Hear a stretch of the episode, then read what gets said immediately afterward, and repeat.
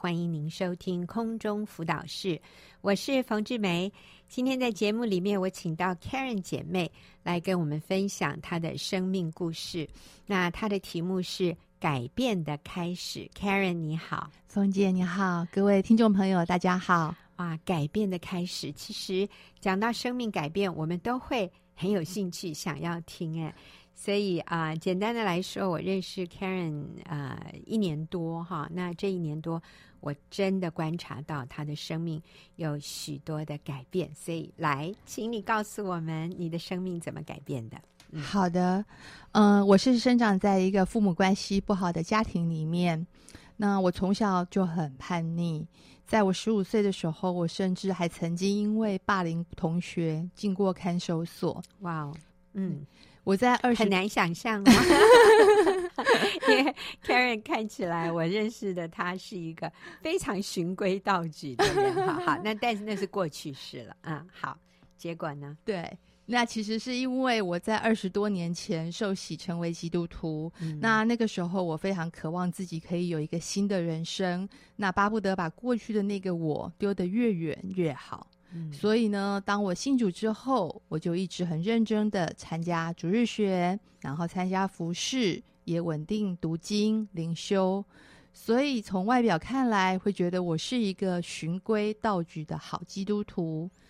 不过呢，因为有一些遭遇，让我的内心与神渐渐的疏离了。嗯，好，所以啊、呃，Karen 因为对过去的自己很不满意。好，对，因为你也曾经有过这些行为上的问题，所以当你你信主之后，你真的是很努力。我这样听得出来，你是很努力的想要做一个好基督徒，所以外面可以做的你都做到了。对，像参加聚会啊、服事啊、呃灵修啊，哇，那还有还有什么需要做的呢？我看能做的你都做了，嗯，但是你说有一些遭遇。让你的心其实跟你外面所做的是有点落差的。对，嗯，好，你告诉我们发生什么事？嗯，其实呢，在十年前那个时候，我曾经在一家外商公司工作。可是呢，身为基督徒的主管，因为他自己决策错误的缘故，他竟然要我背黑锅。嗯，所以呢，我充满委屈和不平的离开了那家公司。这件事情让我对上帝产生了很大的怀疑跟愤怒。我没有办法明白，我在教会这么认真的服侍，可是上帝竟然容许如此不公不义的事发生在我身上，竟然一点都没有帮我伸冤。我心里面很受伤，也对上帝很失望。虽然表面上我仍然在教会做着我该做的服侍。但是我的心对上帝是生气的。魔鬼从那个时候起，在我心里面放了一个天大的谎言，那就是上帝会恩待人，但那绝不会是我。我甚至可能是那个被牺牲掉的人。嗯，是，所以这件事情对你有很大的影响。对，你有一个假设，就是我这么努力的做好一个基督徒该做的，所以。上帝应该对我好一点，嗯，呃，我是一个已经这么可圈可点甚至完美的基督徒，上帝就不应该容许不好的事情发生在我的身上。对，所以当这个不好的事情发生的时候，甚至，哦，上帝，你把我牺牲掉，然后让另外那个基督徒就不需要承担什么后果啊，这实在是。太不公平了。好，那我想，这个真的是很多基督徒会有的一种一种嗯偏差的想法，认为我乖乖的做好一个基督徒该做的，上帝你就应该对我好一点。你不能让我生病，你不能让我的家人生病啊！你你要让我的小孩都考上好学校，我的小孩不应该不听话，我的工作应该很顺利，我的生意事业应该很赚钱，怎么可以还遇到挫折，甚至啊有这些不公不义的事情发生？所以我们会有这样的一个想法，就是如果我都做了我该做的，那。我的生活，我的生命里面不应该会遇到挫折和困难，嗯、所以这是你当时的那种假设，对不对？对，嗯，所以所以当不好的事情发生的时候，很难接受，对啊，然后就会对上帝有很多说，哼，可能我过去认识的那个上帝不是真的啊，我们会改变我们对上帝的看法。嗯，好，那我们继续听 Karen 讲。好，后来呢？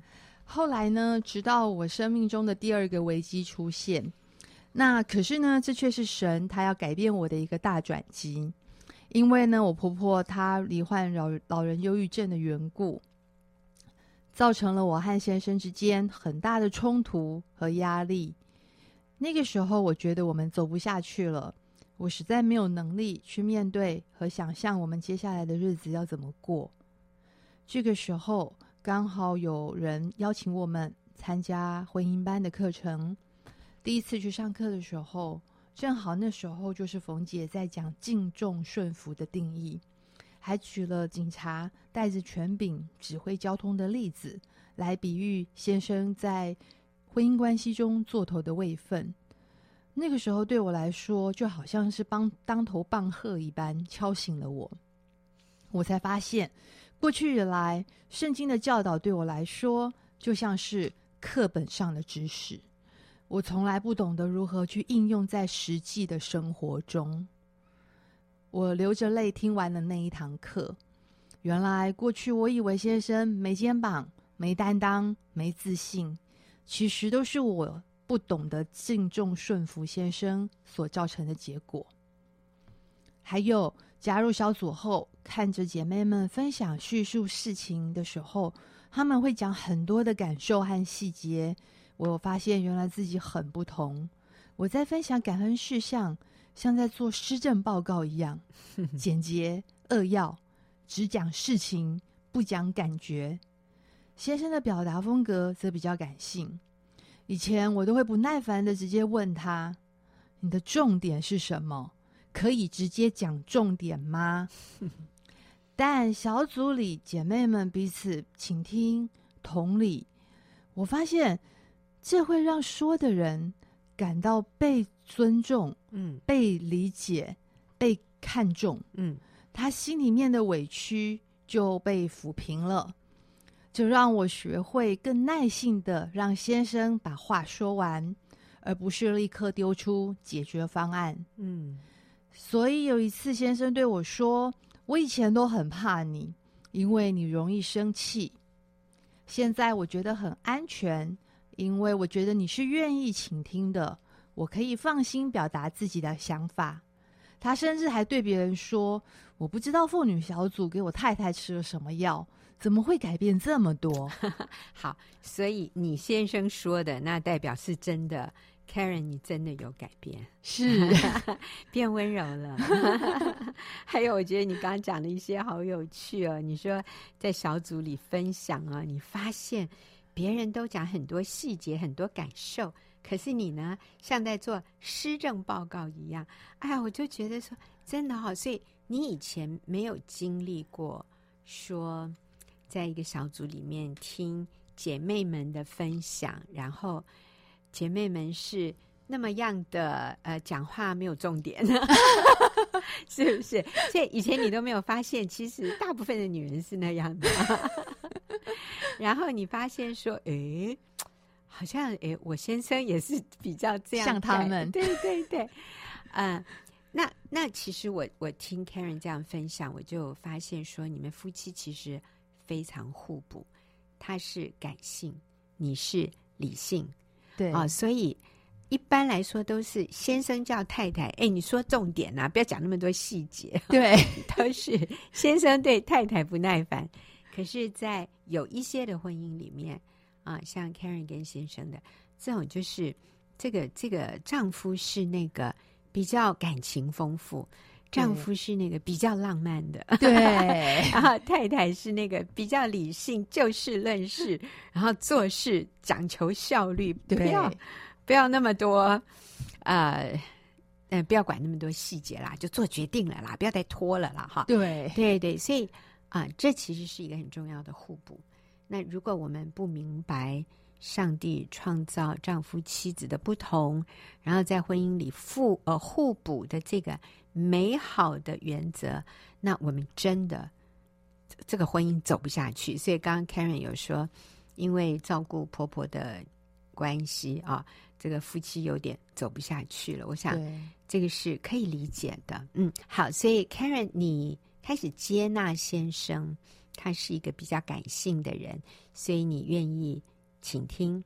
那其实这个是从参加妇女小组，对 你发现说，哎呦，这个是可以讲这么多细节哈，然后大家都愿意倾听哎，对，而且在这个过程里面，好像对方他就得医治了，是透过别人的倾听啊。嗯，好，所以除了这个部分之外，你还有哪些改变？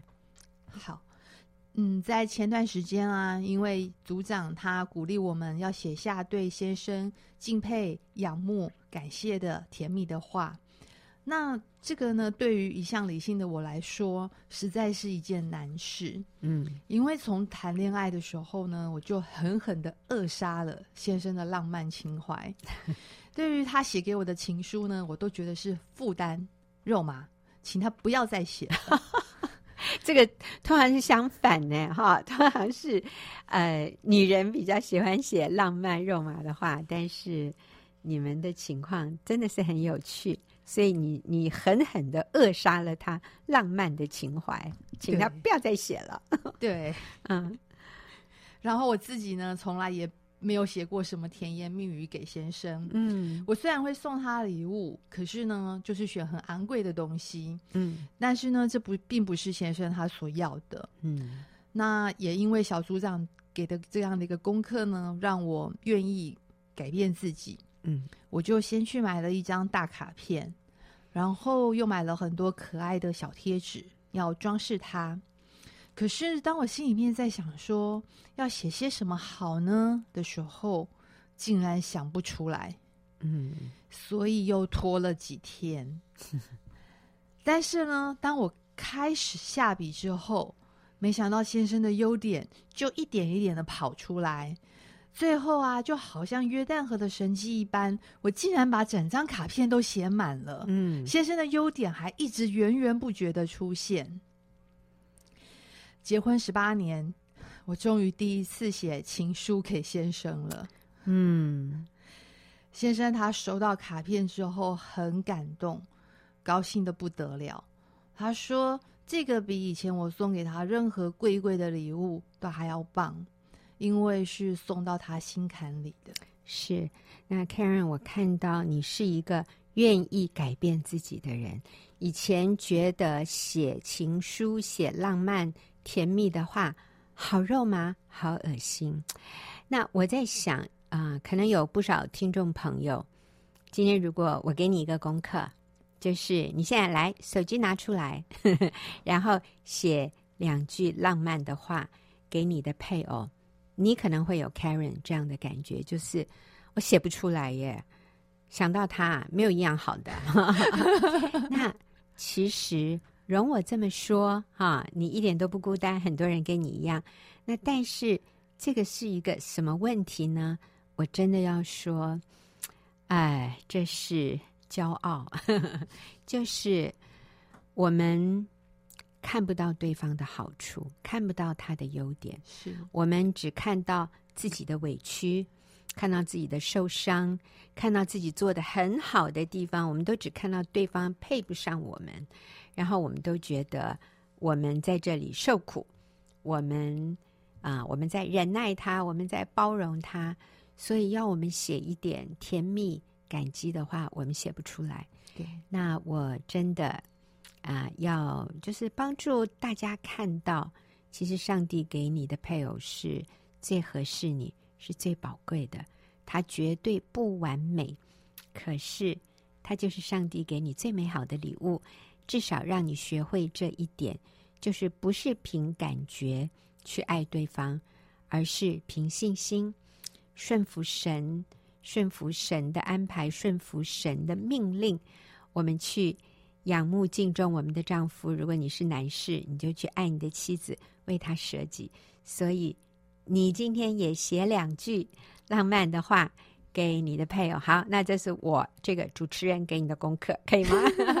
好，所以啊，谢谢 Karen 分享，就是你说出你里面那个困难，可是当你愿意顺服神，你也愿意顺服组长给你的功课的时候，你很认真的做，然后你发现其实没那么困难，而且你的先生有很多优点，竟然写不完呢。是，然后他收到这个卡片的时候，他好感动。对，所以这个就让你们的婚姻，让你们的关系大跃进。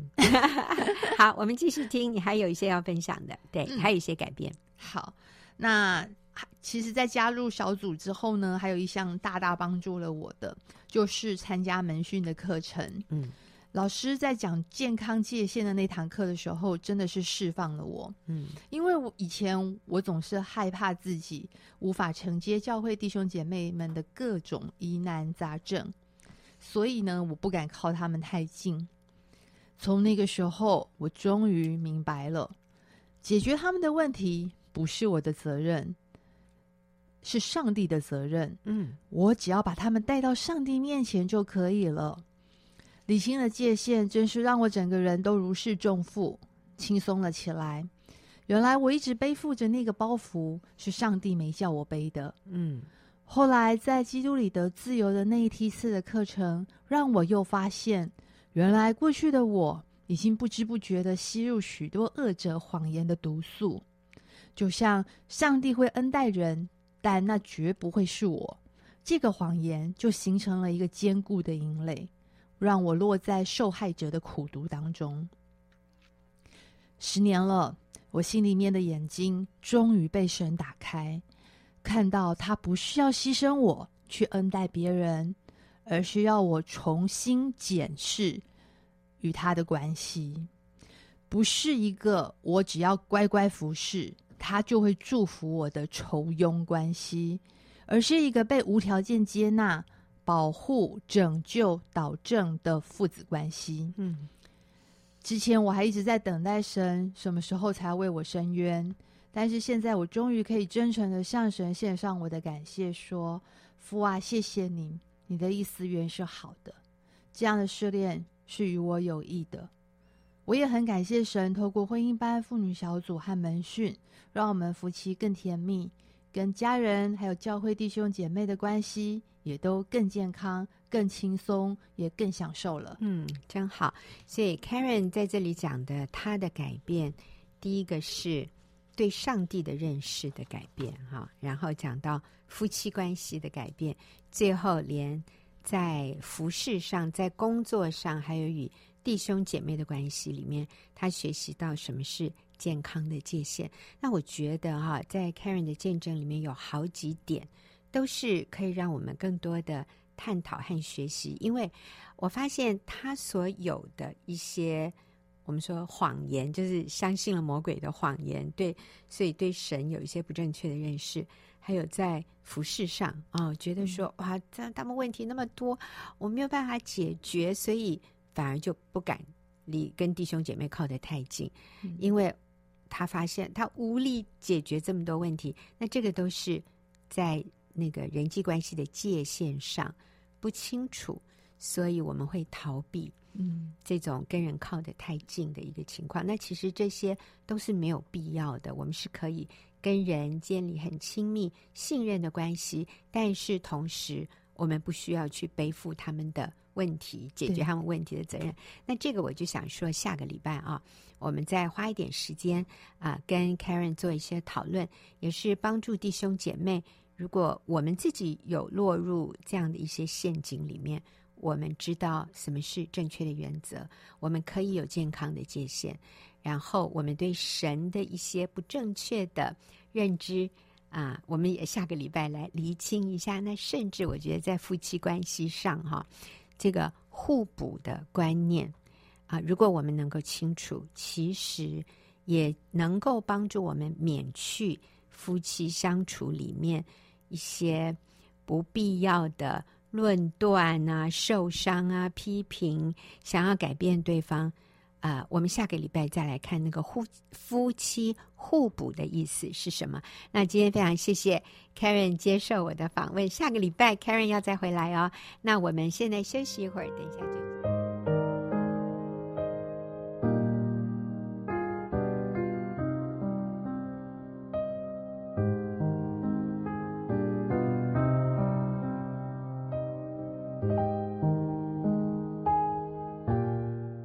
您现在所收听的是空中辅导室，进入我们问题解答的时间。今天和我一起回答问题的是丽华，丽华你好，冯姐好，大家好，是好。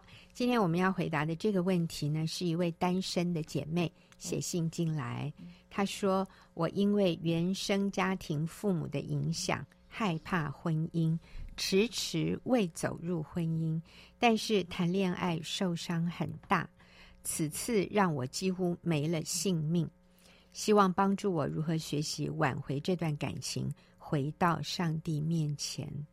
好，那我想，嗯，这个姐妹并没有讲的非常清楚，嗯、但是我想也也不用太清楚，没关系。啊、嗯呃，我不知道为什么让她几乎没了性命，嗯、是因为。自己想不开想自杀，还是说跟男朋友之间有很激烈的冲突，嗯，几乎丧命，这个就不知道了。但是我想他没有讲得很清楚，也是意思就是这个不是最重要的了啊。嗯，那基本上他呃有一点像是有一些人讲的恐婚吗？恐婚就是谈恋爱，但是就是做不了决定，嗯，就是迟迟。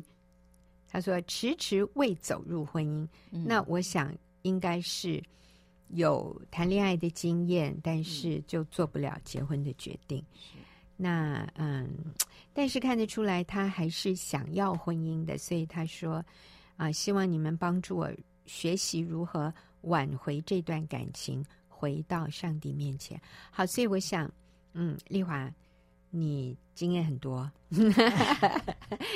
啊，因为丽华有四个小孩啊，就呃也都到了这个可以谈恋爱、婚姻的年纪。嗯，那你会给这位年轻的女士什么样的鼓励和建议？嗯，最近我也是就听到一个朋友分享他、嗯、他儿子失恋的这个哦、嗯、这个经验。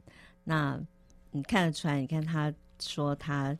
呃，就是几乎到要这个没了性命，嗯、我想应该也是在指失失恋的痛苦吧，哈，很痛很痛。嗯、因为冯姐你的那个好想谈恋爱那一篇里面也有讲的很清楚，嗯、我觉得那那个很帮助我们，就是失呃谈恋爱这件事情，失恋的时候真的就像断腿，哎，断腿重大伤残，真的真的。那最近那个朋友的孩子也是，他还只不过还是刚开始，嗯，然后还没有进入很深入的交往。那但是后来呃就嗯就是感情终止这样，然后他就已经痛苦到不得了，然后这个朋友就非常非常担心他的孩子，这个妈妈非常担心，对，然后他就就很呃还要去找时间去陪伴啊陪伴他的孩子，要不然的话他都担心他那个感情的创痛过不来这样，对。那我觉得我蛮能理解这种哎就是。这个伤伤痛的很大，那我觉得很可贵的是，他说要怎么样能够回归神的嗯啊、呃、面前，回到神的面前。虽然他的重点也摆在他想要挽回啊挽回这段感情，嗯、那我觉得呃很棒的就是一个先要回到神的面前了。嗯，对，嗯、我不知道过去他呃因为迟迟没有走入婚姻，我想也不是只有他的问题，现在有很多嗯这样的年轻人，嗯、大家其实好像也蛮常提出来的那个。那个理由，嗯，就是啊、呃，我的父母的婚姻不好，嗯，不结婚的理由，哦、对，然后这个呃，婚姻上面他看到很多的困难，然后所以他们就不敢不敢结婚。那所以很多也是不结婚，但是想要谈恋爱，那但是也进入，比如说同居啦，或者是跟啊、呃，几乎只就是没有结婚，就是迟迟不结婚。那我觉得这都不是，这就是错的，是罪。嗯嗯、那首先一定要。回到神的面前，我觉得需要把这样子的啊、呃、罪跟神来认罪悔改。对、嗯、我，我就是在几年前，嗯。嗯，就是我们家的那个冷气机，嗯，呃，就是夏天到了，然后要开冷气的时候，嗯、突然发现哇，那个冷气呃不断的会滴水，然后而且不冷，嗯，那我就想说，嗯，这个冷气也没有，呃，没几年啊，嗯、这个装没几年，怎么会就冷气就坏了？然后就赶快找那个师傅来修。就那师傅来的时候，我还对他小有有一点抱怨，嗯、我觉得，哎，这个这个牌子怎么这么不好啊？这个呃，才没装几年几年，冷气就坏了，这样。然后正在跟他抱怨的时候，就那个师傅一打开那个冷气要维修，他就说：“小姐。”嗯嗯、呃，你是你的冷气是从来没有清过你的滤网吗？啊，我说嗯，滤网什么滤网？他说冷气里面有两片，嗯、这个滤网上面好要过滤你的那个空气当中的脏空气。那呃，这个是要清的，而且要一个月清一次。好，有，真的一个月一次？呃、那他说一个月，我也不及格 我大概一年一次。他说一个月要清一次。嗯，那他说你这个你都没清过，我。我根本不知道有这个东西，然后我你连有滤网在马吉市都不知道。对，我只知道把冷气打开就会有冷气出来了，那我不知道要清滤网这件事情。嗯、然后所以就他就说这个是很危险的。他说你那个滤网不清哦，嗯、然后他不，你现在只是缩短它的寿命，让它这么快就坏掉，嗯、然后那其实是很危险，它那灰尘灰尘堵住，嗯，其实会影响。其实是他是说会有危险，怕过热，对，嗯，过热然后会堵住，然后反正他说了一些那种危险性，嗯、我才知道哇，原来清滤网这件事情是非常重要的。那这件事情也让我想到，其实我们生命当中就是常常会，嗯、呃，会会有罪，会在这个世界上会沾染很多世界的一些呃给我们的一些错误的价值观，嗯，然后让我们也进入不知不觉当中就走入了那些。罪的当中，甚至自己啊跌进去。那很简单的一件事情，就是我们在基督里面，耶稣已经为我们的罪死在十字架上，为我们的罪付上代价。所以，我们做一个基督徒最简单、最容易的、最最棒的一件事情，就是我们赶快回到神的面前认罪悔改。嗯，神说在呃约翰一书一章九节上面说：“我们若认自己的罪，神是信实的，是公义的，不要赦免我们的罪，而且要洗净我们一切的不义。”是对。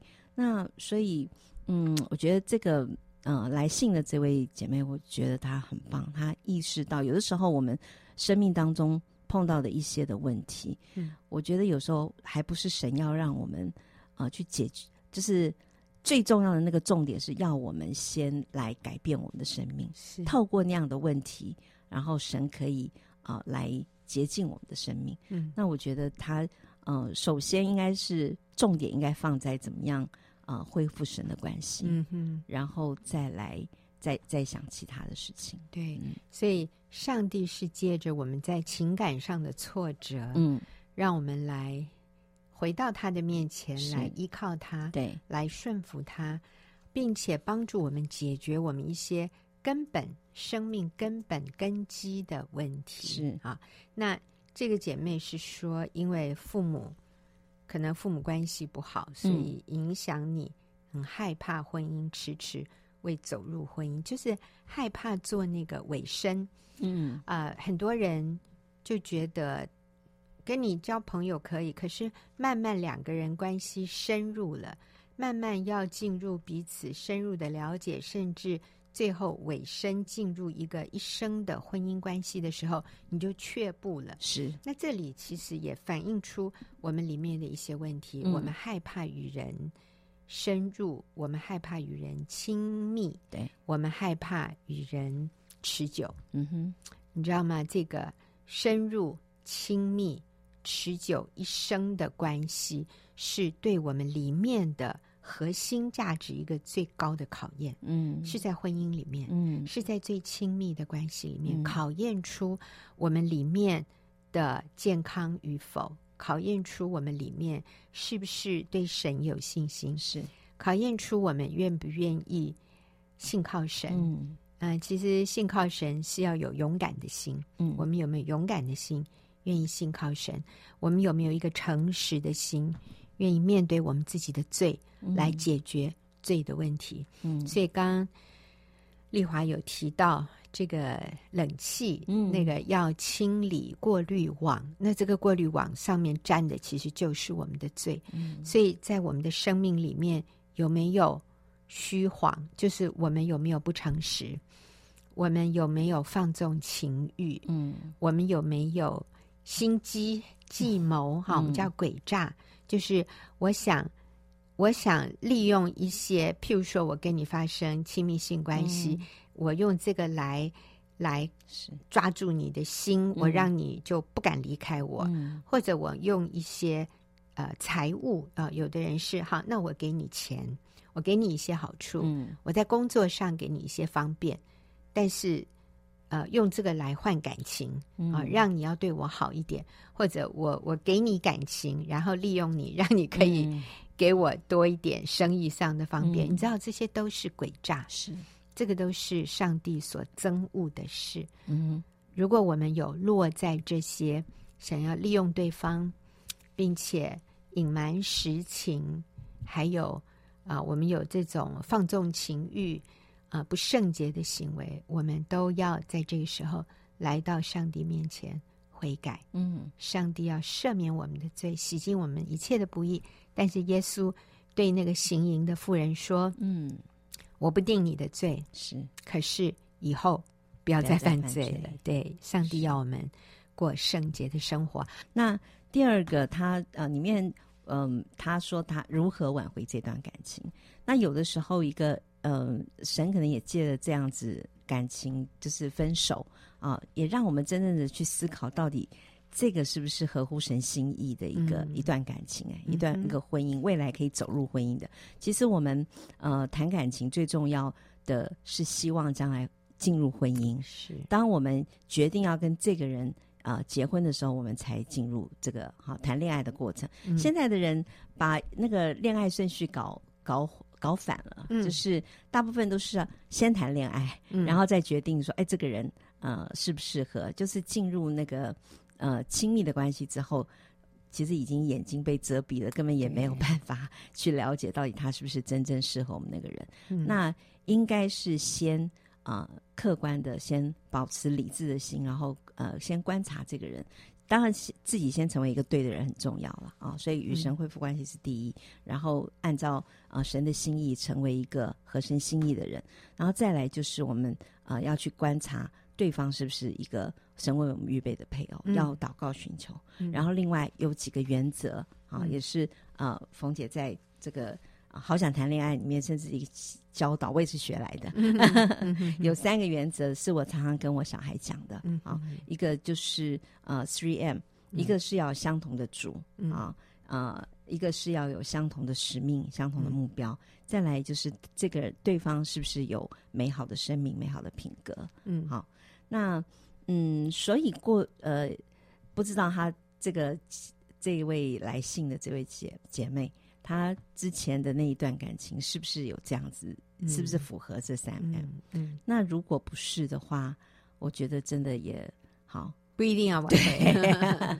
对，好。那还有就是也要考虑到啦，就是对方他是不是已经呃有了新的对象或者怎样，嗯、也不要刻意一一定要去再去勉强这段感情。嗯嗯、那重要就是要在在这三个原则之下。嗯，嗯当然如果是。已经有婚姻的分手了，嗯、那一定要去挽回。嗯、我是说，如果对对对对，我们哎，如果你如果这位姐妹你跟这个男的，我说任何一个人了哈，如果你已经在婚姻里，然后后来分了，那我们就说你一定要挽回。是，但是这个是还没有结婚的情况，那我们就要看啊、呃，是不是有符合三 M 的原则？嗯、这个 M 是 Master Mission and Mate 啊，都是用 M 开头。嗯、Master 就是我们是不是有相同的主？Mission 我们是不是有相同的人生使命？啊，那我们应该说这三个 M 是我们一生最重要的抉择。嗯，我自己要先决定我的主是谁，我的使命是什么，然后第三个是我的配偶是谁。嗯，所以在我决定我的配偶是谁之前，我要先决定我个人的主。是不是耶稣是我的救主？然后我要决定，我要知道我的人生使命是什么。嗯，所以有了主，有了人生使命，再找一个有品格美好的配偶，嗯，和我一起走相同的人生使命，和服侍这位主，那就是真的是一百分了。好，嗯，所以我们要先决定自己的主是谁，先。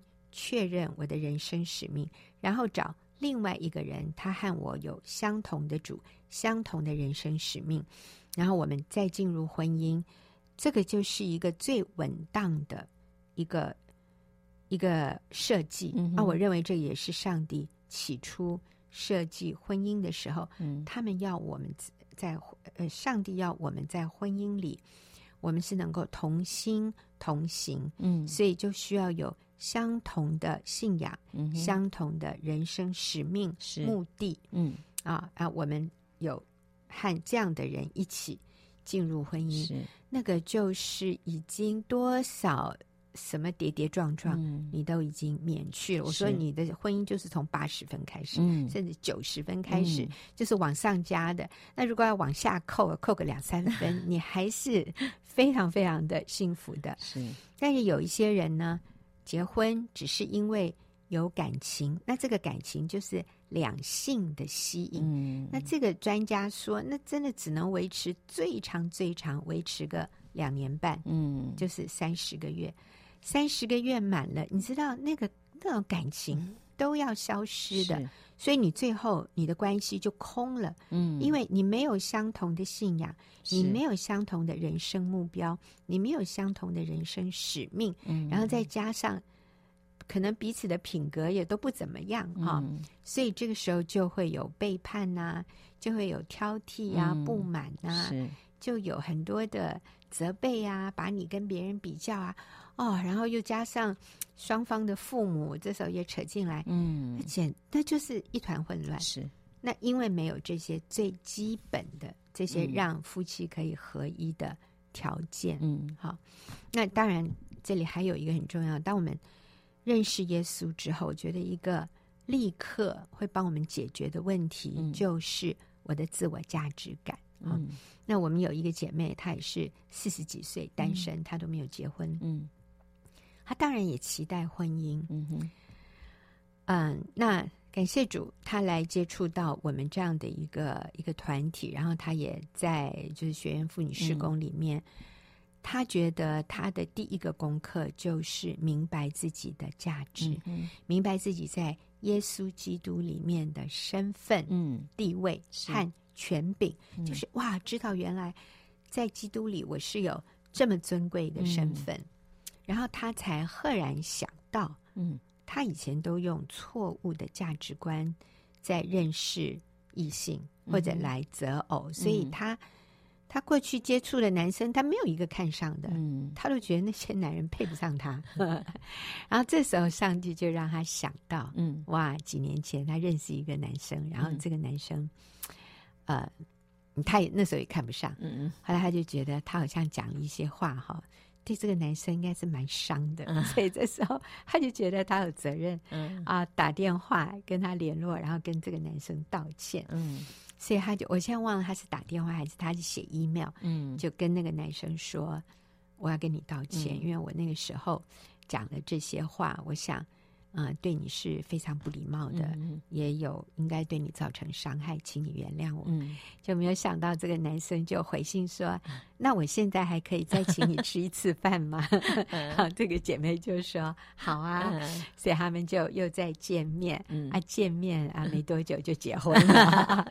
要感谢主。那这个弟兄那时候也有五十岁了，嗯嗯，这个姐妹四十几，那个弟兄五十岁，那两个都是没有结过婚的。嗯那现在结婚几年，他们真的是美满幸福，的同心服侍嗯哈、那我就看到说，我们自己需要先成为一个对的人，嗯然后啊、那这个对的人就是确认自己在基督里的价值我们恢复与上帝美好的关系。嗯那至于有没有结婚，上帝会带领我们嗯一步一步来。是好，非常谢谢嗯 听众朋友来信问问题，也谢谢丽华一起回答问题。好，那我们就下个礼拜。